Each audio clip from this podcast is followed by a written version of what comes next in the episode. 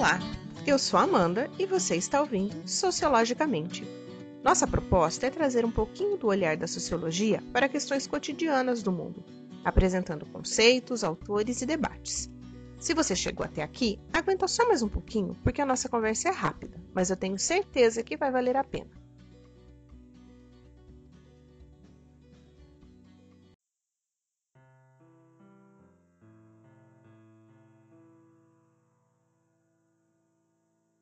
Nas últimas semanas, o anúncio do primeiro processo seletivo exclusivo para admissão de trainees negros pelo Magazine Luiza gerou muita polêmica e, como de praxe, dividiu as redes sociais. De um lado estavam aqueles que viram na proposta uma forma de corrigir uma desigualdade social que se reflete no mercado de trabalho, em que pretos e pardos ocupam somente 30% dos cargos de chefia, mesmo constituindo mais da metade da população. De outro, estavam os que evocam a velha conhecida expressão do racismo reverso para criticar a iniciativa da empresa. Não apenas essa situação, mas também outras que vimos assistindo envolvendo a população negra, têm trazido à tona uma expressão usada para explicar a posição de desvantagem social vivida por essas pessoas, o racismo estrutural. E como acontece sempre, tudo que é muito usado pode ser mal compreendido.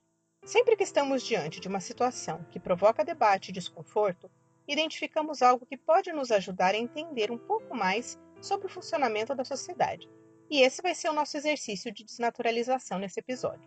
Então, para a gente poder entender o que é racismo estrutural, é preciso que a gente compreenda um conceito fundamental das ciências sociais, o conceito de estrutura. Vamos começar então fazendo uma analogia com uma construção. A estrutura é todo o sistema que forma e sustenta uma construção. Uma casa térrea, por exemplo, precisa de um tanto de aço, ferro, concreto e cimento, estacas e vigas para dar suporte às paredes e ao telhado. Dentro das paredes haverá conduítes, cabos de energia e um sistema de distribuição de água para que só então a gente possa pensar nos elementos externos, nos acabamentos e, por fim, na decoração. Se a construção for um sobrado, essa estrutura vai precisar ser reforçada e ser mais profunda para dar conta da configuração e do uso dessa casa. Se for um arranha-céu, então, essa parte de fundação pode ser uma das mais demoradas. Numa sociedade, a estrutura é aquilo que sustenta e molda a nossa organização social. De uma maneira um pouco mais conceitual, a estrutura social é o conjunto ordenado de partes encadeadas que formam o todo da sociedade. Isso é, a estrutura social é a totalidade dos conjuntos de status, papéis e instituições existentes numa sociedade. E quanto mais complexa é essa sociedade, maiores e mais complexas as suas estruturas. Vamos usar a família como exemplo para entender isso. Já quando eu falo para vocês, vamos usar a família, cada um desenhou na sua cabeça o que seja família. No mais comum das vezes, vem uma composição formada por pai, mãe e filhos.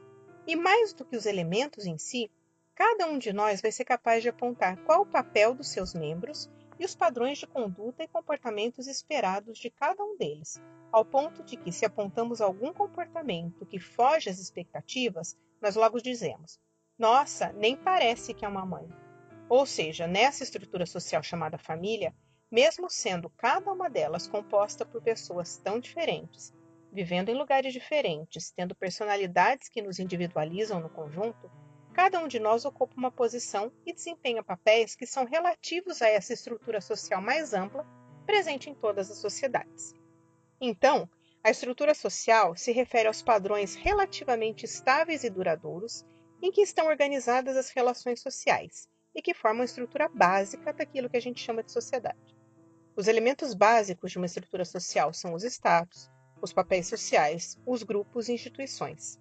Quando as interações entre esses indivíduos, grupos e instituições adquirem uma certa estabilidade e permanecem durante um tempo relativamente longo, temos então uma estrutura social. A estrutura social afeta o comportamento dos indivíduos e do grupo na medida em que estabelece regras e impõe limites ao desenvolvimento de cada um. Além da família, a gente pode citar outras estruturas sociais importantes, como a religião, o sistema de classes sociais, a educação e a estratificação social, quer dizer, a forma como as pessoas são divididas na sociedade para além das questões econômicas. Como as interações sociais são a base da organização e da estrutura social, Nesse quadro, uma das tarefas principais dos sociólogos é identificar e explicar a conexão existente entre os problemas pessoais e as estruturas sociais nas quais eles estão inseridos. É preciso treino para perceber como as estruturas sociais operam em nós. É possível identificar três níveis de estruturas sociais que nos circulam.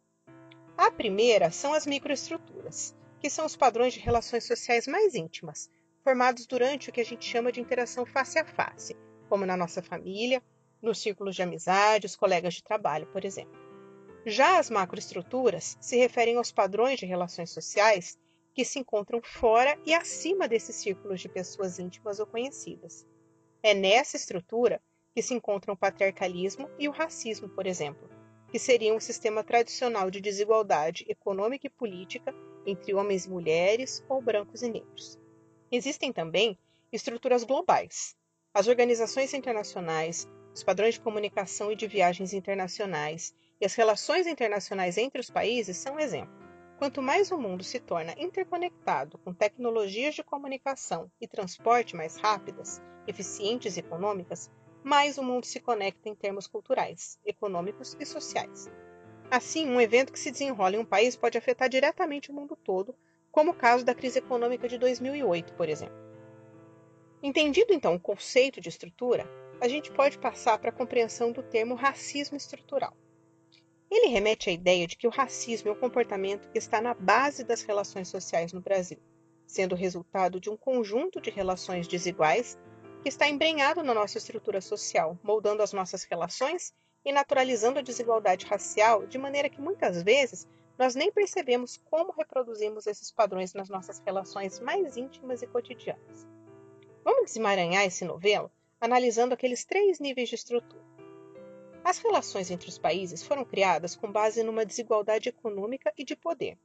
Se a gente pensar na configuração mundial hoje, ela é resultado de um processo de exploração de recursos de países e povos que se estabeleceu ainda durante o chamado período colonial, quando nações europeias estenderam seus domínios sobre uma série de territórios na Ásia, na África e na América. Durante a chamada Idade Moderna, ali mais ou menos por volta de 1500, 1600, Portugal se construiu como uma das nações mais ricas e importantes do mundo, e o seu principal produto econômico, a sua principal mercadoria, era a venda de escravos negros, originários das mais diversas nações africanas. A venda dessa mão de obra escrava era mais lucrativa que qualquer produto explorado nas colônias nessa época, fosse pau-brasil, o açúcar ou até mesmo o ouro. O Brasil foi o lugar que mais recebeu essa população, já que éramos a principal colônia portuguesa o que nos fez o país com maior número de população africana fora da África. E a inserção dessas pessoas aconteceu pela escravidão. Dos nossos pouco mais de 500 anos, quase 400 deles foram vividos dentro da lógica da escravidão. E dentre os países da América, o nosso foi o último a aboli-la formalmente somente em 1888, há pouco mais de 130 anos. Mesmo libertos, os negros não foram incorporados à sociedade como trabalhadores livres assalariados, e menos ainda como cidadãos. Por muito tempo, essa população já liberta permaneceu nas fazendas e engenhos, trabalhando em troca de comida. Aqueles que seguiram para as cidades disputavam espaço com a mão de obra branca, formada por brasileiros e imigrantes europeus, que recebiam preferência, dentre outras questões, inclusive por um pensamento próprio da época, ligado a um ideal de melhoramento da raça pelo branqueamento. Assim, a população negra passou a ocupar espaços periféricos e degradados. O Estado, que foi responsável pela própria introdução dessas pessoas como escravas, não se ocupou deles após a abolição. Além disso, houve um processo institucionalizado de perseguição e proibição das suas práticas culturais. Os negros foram proibidos de adquirir terras, de jogar capoeira, de estudar e até mesmo de praticar sua religiosidade, desde sempre atacada como uma prática negativa, inferior e criminosa. Então, a exclusão da gente negra se deu em múltiplos níveis, consolidando um pensamento, um discurso e uma prática que foram essenciais para a manutenção desse conjunto de pessoas à margem da sociedade. Isso ainda se reproduziu no campo das microestruturas, das nossas relações cotidianas, com a normalização de frases e atitudes de cunho racista e preconceituoso. Isso pode ser percebido nas piadas ou expressões que associam os negros e outras etnias, como as indígenas, a situações degradantes, ridicularizáveis ou mesmo criminosas. Também atitudes como a desconfiança da índole de alguém somente pela cor da sua pele.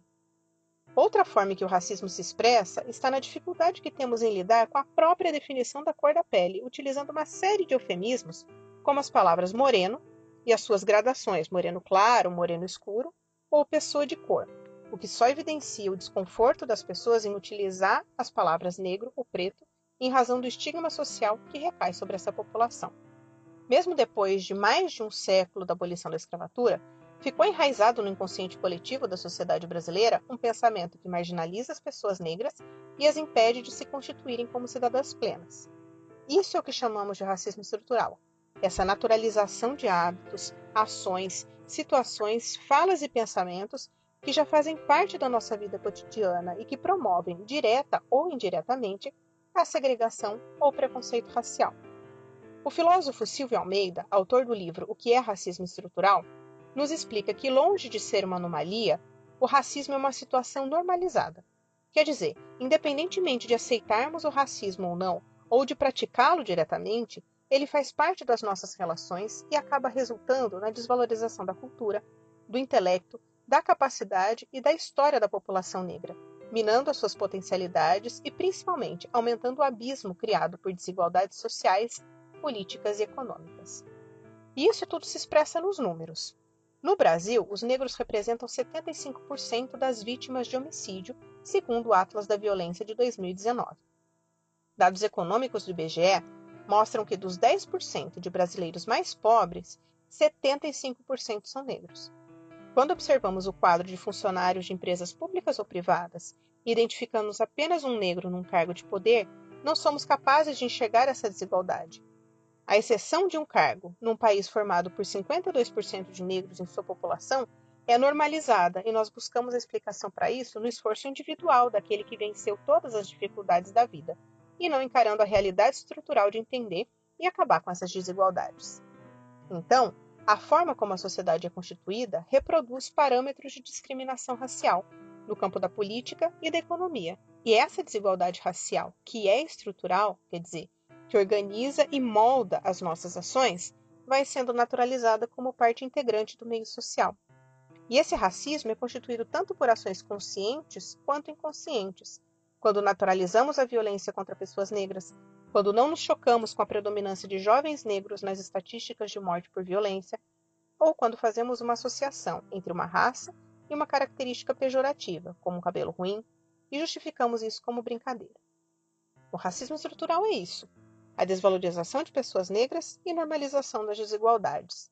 É a falta de oportunidades, o preconceito, a segregação de mais de metade da população e sua perpetuação em círculos de pobreza e violência. O racismo estrutural não está na sua ação direta, mas no fato de, se você abrir uma vaga para cargos de gerência, com exigência de uma qualificação específica de nível superior, e de 10 candidatos aparecerem dois negros, enquanto se a vaga for para empregos de baixa qualificação e, portanto, baixa remuneração, de 10 candidatos, oito forem negros. Se quisermos utilizar os critérios da representatividade e de mérito, não deveríamos ter em qualquer das duas situações um percentual equivalente em cada vaga? Então, se quisermos de fato enfrentar as múltiplas desigualdades existentes no país, é preciso encarar o fato de que a desigualdade racial está na nossa origem e se relaciona de uma maneira bastante contundente com outras desigualdades, pois olhando os dados sobre violência, sobre feminicídio, sobre desemprego, sobre nível de escolaridade, acesso a serviços e muitos outros, é possível ver que a população negra é mais afetada em todas essas relações. Para finalizar, eu queria voltar um pouquinho para a teoria. Há uma relação entre indivíduos e estruturas, e as diferentes teorias sociológicas veem de maneiras diferentes essa relação. Algumas dão mais peso para a força das estruturas sociais, enquanto outras enxergam maior ou menor autonomia e possibilidades na ação individual. Muitos autores, como Durkheim, da linha funcionalista, e um dos pais da sociologia, partem de uma perspectiva da primazia da sociedade sobre o ser individual.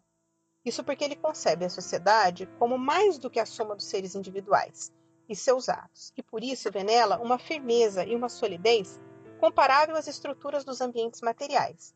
E essas estruturas sociais definem os limites do que podemos ou não fazer enquanto indivíduos. No lado oposto, temos correntes que veem a sociedade formada por um conjunto de indivíduos que manifestam comportamento regular em relação uns aos outros. E logo, como seres humanos autônomos que somos, somos nós que damos sentido às ações sociais e, através delas, criamos a sociedade.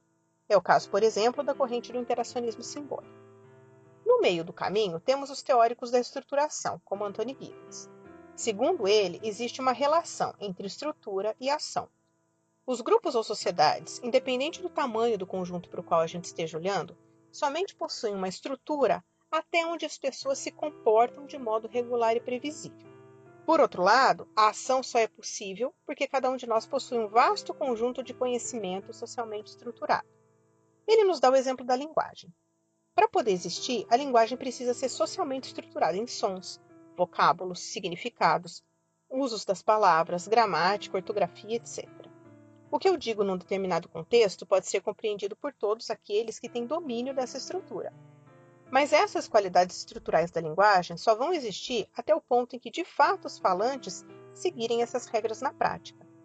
Ou seja, os falantes podem provocar alterações na estrutura da língua, por isso a linguagem está em constante processo de estruturação.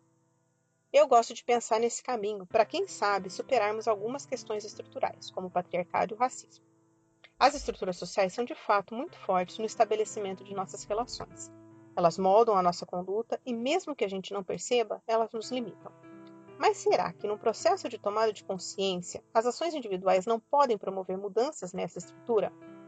Esse trabalho que fazemos de diálogo, de troca de ideias, Bom, pelo menos eu gosto muito de imaginar que a gente está interagindo de alguma forma. A atuação ativa de grupos diretamente atingidos pela opressão das estruturas não pode ser capaz de transformá-las? Como os exemplos nos mostram, entender o que são estruturas sociais em seus vários níveis aprofundam a nossa compreensão dos problemas e nos ajudam a construir mecanismos de ação e superação dessas desigualdades.